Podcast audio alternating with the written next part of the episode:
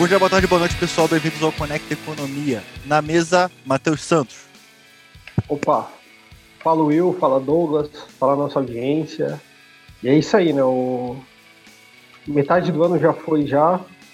E a gente ia aguardando as coisas melhorarem. Se Deus quiser, tudo vai dar certo no segundo semestre. É isso. É isso. E tem, tem lugar que já tá melhorando, mas gol de mão é complicado, né, Douglas? Boa tarde, cara. Sim, com certeza. Boa tarde, pessoal. Will, Matheus, ouvinte. É, é isso aí. Estamos retornando aí. A gente teve esse delay aí. Mas por forças maiores, é, sempre, sempre profissionais, né, no caso. Mas é isso aí, pessoal. Sejam bem-vindos aí. Mais um conteúdo. Não, excelente. Só, só uma justificativa para nossa audiência, né, cara? Porque é, esse delay que a gente teve foi culpa minha dessa vez. Uh, trabalhar sábado não é, não é rotina, mas às vezes acontece. Paciência, a gente grava no sábado, vida que segue. Vamos virar a mesa, senhores? Bora, bora. Vamos lá.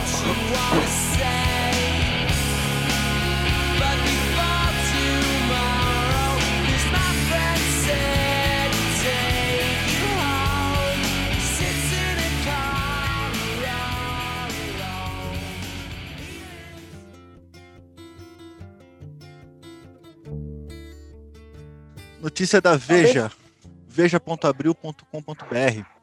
Tá, vai esse essa notícia, como todas, né, do Conecta Economia, ela fica, ela fica e permanece no, nas nossas redes sociais, tá? Vamos lá. Emprego nos Estados Unidos surpreende, mas risco de inflação não preocupou o mercado. Vamos lá.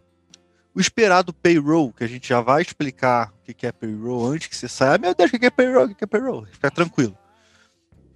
O esperado payroll divulgado, o esperado payroll de junho, divulgado na manhã desta sexta-feira, dia 2, lembrando que hoje é dia 3, 3 de julho, sábado, pelo Departamento de Trabalho nos Estados Unidos, apontou uma forte recuperação nos, empre nos empregos no país no mês foram criadas 850 mil vagas de trabalho, surpreendendo a expectativa dos economistas da Bloomberg, que estimaram a criação de 700 mil vagas. O número é 45% maior do que os empregos criados no anterior. E o maior desde setembro de 2020, quando foram criados 1,489 milhão de vagas de emprego. Deixa eu ler mais um parágrafo aqui, vamos lá. Apesar de uma recuperação robusta, os números que somam aos dados recentes sobre a inflação nos Estados Unidos e mostram uma diminuição do desemprego nos Estados Unidos ainda equilibrada, ou seja, dentro dos esperados pelo Fed, que é o Fundo, é o Fundo Monetário Internacional, não é isso? Não. Federal Reserve. Federal Reserve, desculpa. Federal Reserve. Gente, FMI. desculpa que eu sou de TI, gente, desculpa. Por isso, após a divulgação dos dados, os juros dos títulos de 10 anos dos Estados Unidos passaram a operar próximo ao zero a zero, mostrando que um descontrole sobre a inflação nos Estados Unidos deixou de preocupar os investidores. O índice de desemprego ficou em 5,9%, um ponto percentual acima do mês anterior e dois pontos percentuais acima da expectativa dos economistas, o que ajuda a equilibrar os dados. Antes da pandemia, o índice girava em torno de 3,5. Vamos lá, senhores. É, primeiro, para a gente tentar entender, o afegão médio, tipo eu, anseia por saber o que, que é payroll. Que, que raios é payroll, gente? É que então, eu... toda a força. Pode falar, Matheus. Então.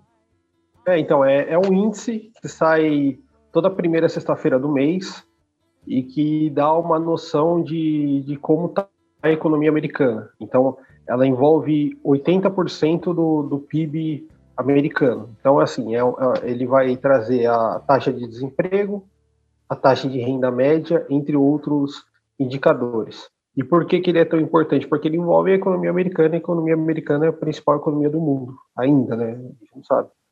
Então, ele, principalmente para quem é trader, é sempre a sexta-feira do payroll é sempre é movimentada agitada. porque agitada porque realmente mexe com toda a economia mundial e o mercado se torna mais volátil nesse dia. Agora, assim, é... por que, que o mercado ficou tão, tão alegre com essa notícia? Primeiro porque... Ô, Matheus, ah. só, só para traduzir, o payroll é, uma, é a folha de pagamento, basicamente. Folha de Sim. pagamento, assim, na nossa tradução livre aqui, é, é, basicamente isso. Nos Estados Unidos, a folha de pagamento, a, a, a grosso modo, é, excluindo ali é, os não agrícolas, né? Então você tira essa, essa, essa parte aí. Fora isso, é o que está tudo, tudo incluso, né? Inclui toda a força de trabalho, excluindo o setor primário, e que mede ali a quantidade de pessoas que estão empregadas e recebem salário fixo ali, vamos dizer assim. É basicamente isso, só para simplificar. É o que dá, o, que dá 80% da, da economia americana. é o que verifica o vínculo, a quantidade de vínculos empregatícios, seria isso, né? É, basicamente isso. É mais, vou, esse jargão fala mais na tesouraria de uma empresa, por exemplo. Entendeu? Uhum. Ah, folha de pagamento só é o Lá, só que lá é da economia americana, né? Positivo. Seria a folha de pagamento da economia americana toda. Então, e por que, que o mercado ficou tão, tão animado? Primeiro porque a, a, a recuperação veio, mas veio de forma equilibrada. Então a gente sabe que existe um. Se a gente pegar Superou, a né? de Phillips, é, superou, mas mesmo assim se manteve equilibrado, porque é, não, não veio, a gente não teve uma recuperação de mais de um milhão de empregos, que é isso, isso poderia realmente aquecer a inflação, segundo o mercado. Então o mercado teve uma recuperação de 850 mil vagas, e aí se a gente lembrar da, da teoria, por exemplo, da curva de Phillips, a gente tem uma relação entre inflação e desemprego.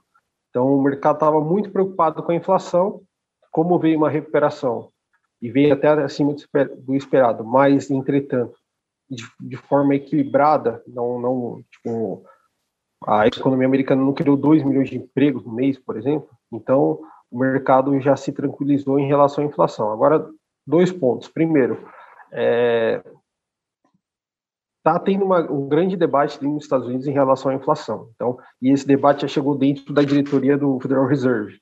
Então, sete dos 18 diretores que compõem ali a mesa do Federal Reserve já são contrários aos estímulos monetários. Então a gente tem que lembrar primeiro assim que o, o Federal Reserve é, é um banco central, assim como o Banco Central brasileiro. E esse banco ele tem instrumentos de política monetária, tanto para é, controlar a inflação quanto para tentar aquecer a economia. Então a gente tem a taxa de juros e um dos instrumentos de política monetária é a compra de títulos públicos, compra e venda de títulos públicos. Então, quando o, o Banco Central ele quer enxugar a liquidez da economia, ele vai lá e vende títulos públicos. Ele tira dinheiro do mercado, vende títulos públicos, e isso tira dinheiro do mercado, sai controla a inflação. Quando ele enxuga, quer tentar né? aquecer, isso, enxuga. Quando ele quer tentar aquecer a economia, ele vai lá e compra títulos públicos. Ou seja, ele vai lá e pega os títulos públicos que os grandes players do mercado têm e dá dinheiro em troca. Então, ele está injetando dinheiro. O que, que o Federal Reserve está fazendo nesses últimos anos? Está injetando 120 bilhões de dólares por mês. 120 bilhões de dólares por mês.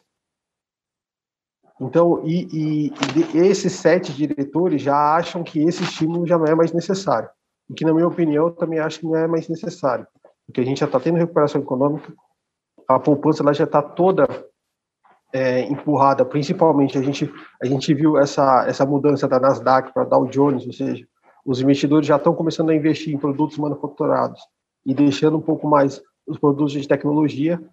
Então eu acredito que já não seja mais é, importante, até porque o risco da inflação ele ainda existe. Ele ainda existe. E a lógica é essa, não adianta nada. Se eu injetar dinheiro na economia, injetar dinheiro na economia, uma hora vem inflação.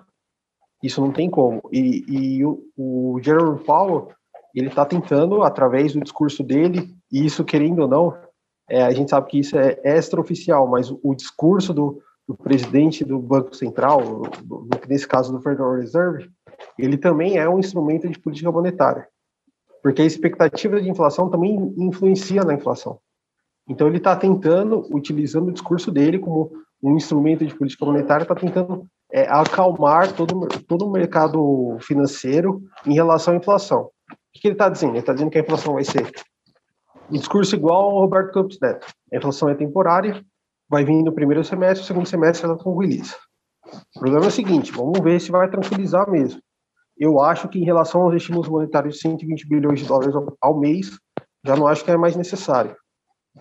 Já está num ponto em que a economia está se recuperando e a gente pode ter um, um, um aquecimento de demanda, de uma demanda que já está aquecida já. E a gente já viu que alguns efeitos dessa, dessa injeção de dinheiro, por exemplo, a recuperação econômica, tudo bem, é, a, a criação de empregos, tudo bem que estava dentro do que o mercado queria, mas a gente já viu que que muitas pessoas estão tentando ficar em casa e receber o dinheiro do auxílio do que ir procurar emprego nos Estados Unidos, por exemplo. Não é o caso do Brasil. O Brasil é outro cenário. Mas isso realmente é, é bem preocupante. Mas assim, o mercado, o mercado, o mercado está feliz, então vamos ver como vai ser o desempenho. o mercado está feliz é ótimo. Vamos ver. Tá feliz o mercado está feliz. Né, é, até quando? Até quando? Porque cá entre nós, foi o que eu falei no começo, brincando com o Douglas aí, que eu falei sobre fazer gol de mão, né? É, o que eles estão fazendo, uhum. eles estão dando uma, marad uma maradonada, já que a gente pode falar isso, que é aquela mão santa do Maradona fazendo aquele gol, né? Eles estão uhum, dando uma maradonada sim, sim. na economia, né? A mão de Deus. E estão indo além do que, como você, como, como você falou, além do que eles deveriam, né, cara? Sim, Porque se você já tem uma recuperação, é, é tipo empurrar um carro que está enguiçado. Você empurra até ele pegar, e depois que você pegou, não tem por que você ficar, você ficar empurrando de volta, cara. E eles estão arriscando muito. É, vamos botar assim. É, eles estão arriscando demais, cara, porque a China tá vindo aí na pegada e já tem estimativas que daqui, sei lá, 10 anos ou até menos, uhum. é, a China ela vai ser a primeira economia do mundo, né, cara? E ainda tem um pacote de um tri do, do Biden ainda que não foi aprovado, né? E vai é, ser é, tudo em infraestrutura. Era isso que eu ia perguntar. Esse pacote de um tri do Biden não tá nessa brincadeira, não? Por que eu tô perguntando é. isso? Porque parece que esse investimento tá dentro do pacote de um tri do cara. Não, então, não, é, o, o pacote Na verdade, ele ainda está no Senado, agora, né? ainda, é, ainda vai ser aprovado, vai ser aprovado, a votação e tal. Por que, que vão injetar um tri? Não faz sentido, deixa a economia girar, ué. Eles, então, é, eles vão, eles vão em tese, eles vão em tese investir em infraestrutura, né? Mas é realmente a gente não sabe qual vai ser os impactos daqui para frente. É, eu, eu, não, eu, em relação a isso do Joe Biden aí, é, eu acredito que ainda está ainda tá sendo discutido, ainda está sendo bem elaborada, está no Senado para votação, tanto é que ele ainda está correndo atrás para ver se isso daí vai ser, vai ser recorrente ou não. Eu, diante, é, pelo andar da carruagem, eu acredito que, é, assim, vai depender de alguns fatores, mas, mas do jeito que os indicadores aí, os índices vêm nos mostrando, vêm vem, vem nos alertando também, é, foi conforme o Matheus acabou na explicação dele, eu acredito que já não faz jus necessário. Entendeu? Por quê? Porque a economia como um todo, ela já vem já caminhando novamente para o seu para o seu tri, para sua, pelo menos para o seu ponto de equilíbrio, vamos dizer assim, né? Se é que a gente pode dizer assim. É... Agora, assim, o que me parece, assim, o que eu venho observando, parece que tá. Parece, né? Não sei.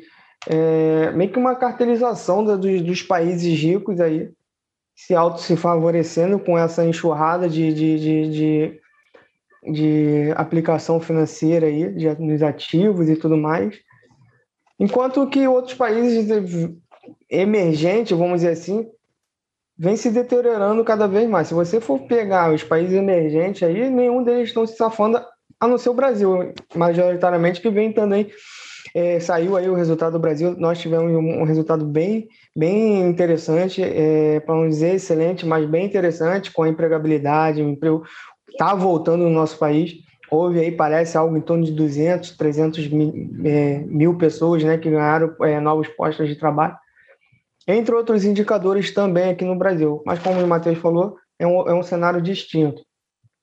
Agora, a gente também já consegue ver algumas aberrações na economia americana quando a gente vê aí algumas, algumas empresas é, necessitando de, de mão de obra, é, a qual ela não está conseguindo contratar, fazer contratações, inclusive estão pagando, eu nunca vi uma coisa dessa na história, pelo menos meus longos 28 anos de vida, eu nunca vi um cenário desse, de empresas chamar, te pagar só para você comparecer num processo seletivo. É, então você vê uma escassez aí é, de mão de obra. É, antes a gente falava só de mão de obra especializada, agora a gente está falando de mão de obra como um todo. Então, olha como é que está tá bem bizarro. Fora isso, a balança de pagamento dos Estados Unidos também, se você for ver a enxurrada de, de, de, de, de, dinheiro na economia, é, é absurdo, a meu ver. Então, onde que a dívida PIB do, dos Estados Unidos também está quase se comparando aos Estados Unidos, a, ao do Japão, chegando aí beirando os 200% da dívida do Japão, né, japonesa, e que, que algum algum momento isso daí pode gerar algum um fator sem volta, né? Eu acredito que já não tem mais volta. É, sim, eu acho eu, eu vou continuar observando porque eu estava comparando ali alguns indicadores, por exemplo, M1, M2, M3, é, papel moeda em poder do público, vendo qual, qual é a relação. Parece que os economistas esqueceram de, de, de, algo tão intrínseco que é dado da, do poder da moeda, entende? Vou tentar correlacionar algo aqui semelhante também com quando a gente viu ontem, parece que foi 28, 27 anos aí, 28 anos aí é, do plano real. O quanto que se deteriorou o plano, a moeda brasileira nesses longos 27 anos e meio aí, praticamente. A gente pode botar aí 28 para arredondar, 28 anos aí. É, então, assim, se a gente for botar a taxa de equivalência, aí dá 420 por 427 é, de perda de poder de, de compra da moeda. Tudo bem que nos Estados Unidos a inflação ainda está, alguns dizem que está controlada. Eu acredito que sim, pode até estar tá meio que ali chegando um, um, um, equilíbrio, mas já perdendo força desse, desse equilíbrio, desse controle da moeda. Eu já ouvi esse termo antes, lá atrás, em 2008, quando eu esqueço o nome dele sempre, mas um dos, detentores aí da, da economia americana falou que ele tem o poder da, da moeda. E olha o que, aconteceu, a gente entrou numa, numa, num cenário de desastre na economia mundial. Então, assim, sempre quando vem esses jargões como um, um semideus que tem o poder de tudo na sua palma da mão, eu, eu, eu tendo a desconfiar dessa personalidade. É, eu acho que ninguém tem, tem controle de nada. É, pelo contrário, eu acho que são forças econômicas, são agentes econômicos dia após dia ali produzindo, trabalhando, multiplicando e que você não consegue ter é, total controle de todas as variáveis ali da economia. Então, já alguns indicadores que eu venho acompanhando está muito descolado. Vejo alguns especialistas no mercado falando a mesma coisa. É, nunca vi um cenário desse em toda a teoria econômica, toda a economia aí de mercado, nunca algo é, surreal. Mas é aquilo, é, não dá para a gente também é, bater o martelo o que vai acontecer, até porque saiu uma matéria agora no, acho que foi no New York Times, falando que foi até uma manchete, foi até meio que engraçada, falando economista predição, é, pre, é, previsão econômica, alguma coisa assim, como se os econom, nós economistas é, tivéssemos uma ná, bola de cristal e saber se soubesse o que iria acontecer amanhã ou depois de amanhã. A gente estuda alguns fatores, faz análises do passado, meio e presente e tenta projetar algo para o futuro. Acho que aquilo dali não é algo 100% certo assertivo. Então é basicamente isso, que é o que eu venho observando. Então, prefiro ter cautela no momento, mas ve vejo que há grandes riscos sim por aí. Eu concordo com você, cara. É, eu não me lembro na história, tirando a crise de 29, que os Estados Unidos viveram uma inflação, um perigo de inflação tão evidente como o que está acontecendo agora, né? Que você tem Só lá, lá foi uma defla... é, mas Só lá foi meio que uma deflação, né? É, então. É, também. Sim. Mas na, na, década de 70 foi a última vez que, que, o, que os Estados Unidos teve taxas assim, né? A época de alta inflação nos Estados Unidos foi de 9, 10% ao ano. É, mas ali foi uma, foi uma crise dos tigres asiáticos, né, Matheus? Também foram da Rússia na década também. De, sim, sim, México. na década de 70. Mas você ver, né? A, isso. A, época que os Estados Unidos teve o maior índice de inflação era o que a gente tinha por mês aqui, nos momentos mais Engraçado calmos de hiperinflação. Período, aquele período nós tivemos é, grandes problemas internacionais, forças internacionais aí, é, o sucesso meio que do tigre asiático, entre, entre aspas, né? E uma crise também ali do petróleo, teve ali envolvendo o México, aí tinha a Venezuela, a Rússia também, entre outros fatores ali influenciando. E assim, foi realmente foi um, um, um período ali que de, de grandes problemas inflacionários também, entre outros, mas é um outro assunto para ser abordado. É, mas eu acredito nisso. Eu, eu, eu vejo, na verdade, hoje, assim, é, eu venho acompanhando bastante o cenário internacional, mas eu estou mais de olho no cenário nacional com relação às expectativas aí dessa reforma tributária também. Mas não é a pauta aqui. Mas. É, eu só queria entender, para a gente poder fechar o bloco, uhum. é uma coisa que eu fiquei meio assim, né? Quando eu li a matéria, mais cedo, a gente conversou uhum. sobre a ideia. É, por que, que os caras não estão preocupados com a inflação? Isso para mim não entrou na cabeça. Por quê? Eu lembro que alguns programas atrás a gente falou que a economia americana tem um fenômeno de, com relação à inflação pelo dólar ser a moeda primária do mundo. Vamos botar desse jeito. Uhum. É, e os caras, e na matéria a gente leu mas se bem que a matéria não deixa muito claro o que, que é não se preocupar né, com a inflação, né? Porque preocupado com a inflação todo mundo tá. Agora, vamos perguntar assim, por que que para eles encarar essa situação aí de possível inflação não seria um problema? Eles têm algum palpite, alguma ideia? Assim, ah, tem alguns fatores. Primeiro que pode falar, Douglas. Tem, tem, um, tem um, um, Assim, tem vários cenários, na verdade. Mas é mais fácil. O que, que acontece? É mais fácil você, entre aspas, eu não concordo com isso, mas é mais fácil você lidar com a inflação do que com a, com a deflação. A inflação todo mundo já conhece, como tratar, como lidar e tudo mais. A deflação, poucas você conseguiu ver economias é, lidar com ela, e, e quando entra nesse cenário, difícil sair, entende? A gente tem, por exemplo, um, o Japão em si. Japão, a Alemanha. A Alemanha tem problema seríssimo com deflação. É, é, então, assim, assim, também tem outros fatores diante a isso, entendeu? Que acarreta, eu acredito que. É, acarreta que, na verdade, eu acho que o que acarreta mais é, é pelo momento que a gente está passando hoje também por um cenário de crise, economia mundial, etc., o que vem acontecendo. E também aí, é, eu vejo que uns falam também meio que uma saturação da economia americana, eu não vejo muito bem disso, dessa forma. Não sei o que, que o Matheus já acha também. Então, eles acreditam muito que, que é uma inflação temporária, né? Muitos acreditam que é uma inflação temporária.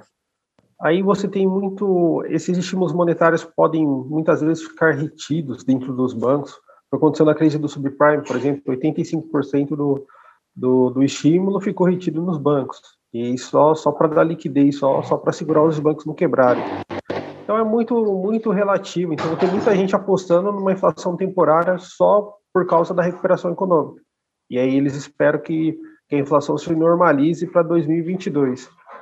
Então, não sei. É, e também é, assim, né, o banco, o Federal Reserve, ele, tá, ele não pode utilizar os juros como instrumento de política monetária, né? A gente viu ali os juros de longo prazo, é o que tá, é o que o mercado está estimando ali, então aqueles juros ele não pode estressar. Então, se aquele juro chegar próximo a 2%, isso pode prejudicar é, é, o, a recuperação, a retomada da economia americana. Então, o que o mercado queria era isso. Então, em tese, eles querem recuperação, a gente vai até tolerar um pouco de inflação e esperar que essa inflação se normalize até 2022. E é isso. É, eu acho que então por isso que o, mercado não, não só não está apostando que vai ter inflação, ele até acha que vai ter inflação, mas ele quer. Ah, tudo bem, a gente não tem inflação há 30 anos. Então, e quem ainda não existe esse repique, então eles acreditam que seja aparentemente normal vai ter um pouco de inflação no primeiro semestre, e aí quando chegar lá para novembro e dezembro, em, em que em tese, os Estados Unidos já está bem normalizado, né? Diferente aqui do Brasil, Aí a gente É vai ter falar. um, é, em, Uma coisa em relação é- à a gente vacina, já tá né? Em acostumado, relação à né? vacina.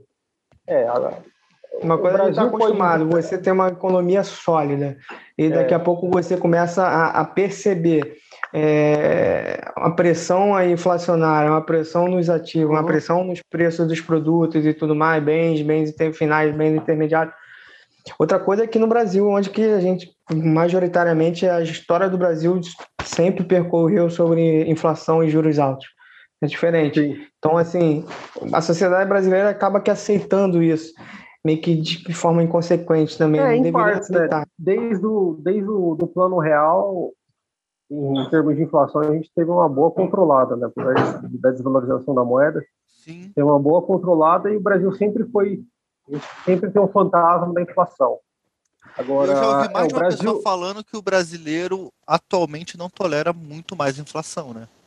É, então, o Brasil é que o Brasil não tem como, né? A gente passou o, a crise do coronavírus foi algo parecido com uma crise de uma guerra. assim, né? Foi, foi complicadíssimo. Então a gente poder sair com ainda, ainda vivo, né? Infelizmente. Eu acho que o, o Brasil, ele. Mas assim, é, o Brasil vai fechar 2021 com 9% no IPCA, mas o Brasil está seguindo o caminho certo. Então o Brasil já está, já tá, a gente já está no ciclo de alta da Selic, é, a gente não vai ter tanto estímulo monetário assim, vai ter o auxílio emergencial, claro, mas assim o Brasil já tá, não está remando contra a maré, o Brasil está tá seguindo o caminho certo dentro das suas possibilidades. né? É um país Assim, do terceiro eu- mundo, pobre, que, que tem que se virar. Ah, isso, isso aí eu concordo, porque o Brasil não é parâmetro de boa política econômica. Concordo. É, De- desde sempre, né, cara? Do Império. Infelizmente, porque, por exemplo, a gente teve 60 anos. 60 anos de economia brasileira, a gente, nós tivemos pelo menos quatro políticas econômicas dis- distintas. Então, assim, de plano econômico, pelo menos, em 60 anos. Pô, a gente bota aí, pelo menos, nos últimos é, 20, 28 anos, a gente teve uma. Vou botar aí os últimos 40 anos, a gente teve aí pelo menos de três a quatro também tipos de moedas distintas também, planos monetários. Aí a gente teve 28 anos de uma nova economia, uma nova moeda, um plano real, que é, querendo ou não, foi, um- foi é, onde que deu a estabilização aí para a economia brasileira, pô, beleza, acertamos, mas erramos na política fiscal. Então, aí, o que, que adianta você, que nem o Matheus falou, ah, o Banco Central tem instrumentos monetários. Ok, tem instrumento monetário, mas se você não acertar no lado fiscal, nada adianta. Tá entendendo? É, não, sim, sim, é Continuar- verdade. Vai continuar as aberrações. um- Vai continuar Central as aberrações. ter- sim, Não adianta nada o Banco Central ter profissionais lá qualificados que estão estão trabalhando todo dia ali, mas você tem um, um político que toma o dinheiro do povo, entendeu? A Uma política coisa é você fiscal tem- política monetária, política fiscal é outra, Uhum. aí eles se unem um, um a outra, não adianta. Acontecem essas aberrações. Tanto é que a aberração que nós temos hoje, do, do plano real, em 28 anos, o plano a moeda, o real brasileiro desvalorizou aí algo em torno de 520 e poucos por cento. É surreal uma, ter uma desvalorização, é destruição do poder de compra da sociedade. Isso daí Então, empobre, empobreceu o a sucesso- sociedade. o sucesso do plano real foi por causa da política fiscal. E a hiperinflação que se manteve ali da década de 80 até 93, 92, foi porque os políticos eles desprezavam a política fiscal. Então, eles acreditavam que o déficit, os déficits fiscais recorrentes não geravam inflação. Então, assim, por isso que a gente teve aquela era de privatizações ali no governo do FHC, justamente para equalizar o ponto fiscal que era um dos motores da inflação também. Então, só que aí depois eu, continuou e tal. Mas o, o que manteve ali o plano real ali, e o que manteve a nossa moeda até Isso, hoje Matheus. foi Foi logo no início ali, junto com o Gustavo Franco aí na, na cabeça, Sim. segurou o fiscal, mas depois, quando ele foi substituído, etc., teve aquilo tudo, houve a desvalorização do, do real. É, o fiscal desvalorizou tudo, levou o câmbio, os juros, a inflação veio também logo em, seguida. Sim, E não, aí, mas aí ele depois teve, disso então, foi recorrente. mas aí, mas aí ele teve que desvalorizar o câmbio, porque pra, pra, porque tem a ver muito com, com você precisa desvalorizar o câmbio para não não ter, por exemplo, em uma situação de câmbio fixo você tem ali um congelamento de preços, você tem o, o, o alto custo da, da, população, então às vezes você desvaloriza a moeda para evitar uma crise. Sim. E foi o que aconteceu, por exemplo, no Brasil agora e que não aconteceu na Argentina em 2001. Eles mantiveram o câmbio fixo e aí quebrou a economia. Então, às vezes o câmbio é um, é um alívio para você poder é, manter não, sua economia. É deixar o mercado agir ali. Ele está flutuante. É. Tanto é que nosso câmbio, é, Will, é, nossos ouvintes também, o nosso câmbio ele é chamado de câmbio flutuante sujo, né? Vamos botar assim. Por quê? Porque o, o, Banco Central interfere, ele não é igual do não é igual Não, o, o ele é câmbio, mas ele então, ele é câmbio flutuante sujo porque o Banco Central às vezes ele interfere para não ter grandes desvalorizações em um único dia. Então, dificilmente a gente vai ter uma desvalorização de, de 20, 30 centavos num dia. O Banco Central vai é. lá, é porque isso aí tem um impacto gigante na economia, mas o nosso câmbio, Nossa. de certa forma, ele é flutuante. Até que chegou a bater 5,40 e tal. É. Mas é, mas é isso aí. É isso é, aí. cara, é, eu acredito que o Brasil, se a gente for comparar uma economia muito madura, né? Quem? se a gente for comparar uma economia, não, não maduro, mas uma economia madura, né? No caso. Ah, tá. do que no caso a economia americana, né? Que é uma que, que o dólar tem aí mais de, mais de 100 anos de existência, então a gente comparar os 20 e poucos anos do real com os 100 anos de maturidade e de sociedade, seriedade em termos de país, e Brasil, a gente a gente está a gente tá só começando. Eu acredito que a gente tem uma tem, a gente tem um futuro muito Não, mas isso nada tem a ver, Will. Isso não tem nem não tem correlação, uma moeda ter 100 anos e outra ter 20, quer dizer não, que não, a desvalorizou. Não, não, não estou falando disso. Eu tô falando com relação à maturidade na forma de encarar a moeda e de, de encarar políticas, entendeu? Porque do real, só do real para cá que a gente está começando a, começou a encarar a economia de uma forma, de uma forma diferente. É, eu acho que é, é, sim, eu concordo. É, eu acho que é muito é, isso que você falou é, é, a maturidade tanto da, da democracia, a maturidade da democracia brasileira, quanto também de, de política econômica. É, o que, que nós queremos para um Brasil, por exemplo, e aí sim poder elaborar. Foi o que eu acabei de falar. Em 60 anos aí a gente nós tivemos é, quantos quanto plano econômico aí para desenhar o país, para estruturar o país. Não, com, com, com esse plano a gente vai desenhar. É, nós tivemos pelo menos aí é, os últimos 40 anos de governo, onde que a gente pode dizer que não levou a lugar algum. Qual o caminho que a gente chegou? Entendeu? Então, é, são esses critérios, são essas questões que a gente tem que bater na tecla e dar chances a outras oportunidades. Por exemplo, aí é o que eu tento é, tirar aquele jargão das pessoas de de, da ideologia. Ou se nós tivemos pelo menos 40 a 20 anos, 16 anos de política econômico-social, que chegou até o momento e agora mudou, vamos deixar o pessoal trabalhar, vamos ver onde que eles vão chegar, onde, aonde que eles querem levar o país. Agora, o que eu venho observando nesse, nessa nova gestão, nessa gestão desse atual governo, é, é, é uma coisa que o Brasil hoje ele, é, ele é motivo de ridicularização pela sua insegurança jurídica. E aí eu não entendi alguns anos atrás, pô, mas por quê? O que, que é isso? Como é que faz sentido para isso? Hoje eu, eu venho observando essas questões. Você vê uma chuva de judicialização na política é, contra o governo ali, ou seja o que for, mas majoritariamente contra o governo. É, é simplesmente afastar aqueles, aquelas pessoas, aqueles profissionais que querem entrar na política, muitas vezes, no setor público, para querer melhorar, contribuir, acaba desistindo. Eu, particularmente, pô, se sou um cara da executiva, algo do tipo, eu entro, tento ajudar, tento fazer, recebo 30 processos nas costas, o A, o A, o B ou C, que nada tem a ver com o assunto de corrupção ou algo do tipo, cara, eu nunca mais vou querer voltar. Então isso acaba afastando. E não só isso, entre outros fatores também.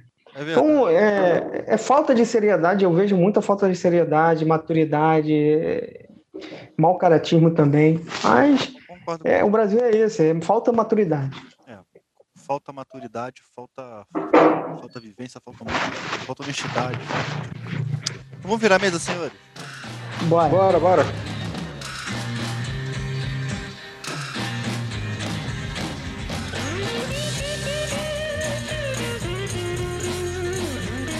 Pessoal, é isso. Muito obrigado pela sua presença aqui com a gente. Muito obrigado por ficado até o final. É, Douglas, obrigado, cara. Valeu. Suas, suas, suas palavras hoje foram fantásticas, cara. Eu que, eu que agradeço o Will, o Matheus aí, nossos ouvintes aí. Tenho recebido bastante feedback aí de pessoas fantásticas também, são da área, são, são pessoas que não são da área, mas estão interagindo aí com a gente, estão gostando do nosso conteúdo. Isso daí, para mim, para a gente, é sensacional, é fantástico. É, inclusive, é, sempre que nós tivermos oportunidade de chamar vocês, ouvintes, aqui para poder fazer uma participação com a gente, também vai ser muito bacana. É, e é isso, pessoal. Vamos para cima. Vamos poder compartilhar mais conteúdo aí. Isso aí. Matheus, obrigado, cara. Obrigado, Will. Obrigado, Douglas. Obrigado à nossa audiência aí e até o próximo episódio. Você que ficou com a gente até o final, é, nos siga nas redes sociais, Conecta Economia no Instagram, Conecta Economia no LinkedIn, tá? Não temos Facebook, não teremos, pessoal sempre, sempre alguém me pergunta, né? Não temos e não teremos é, Facebook. Fica no ar aí o motivo. E permaneça com a gente, pessoal, porque economia é um assunto para mim e para você. Até a próxima, galera. Valeu! So I was getting lazy.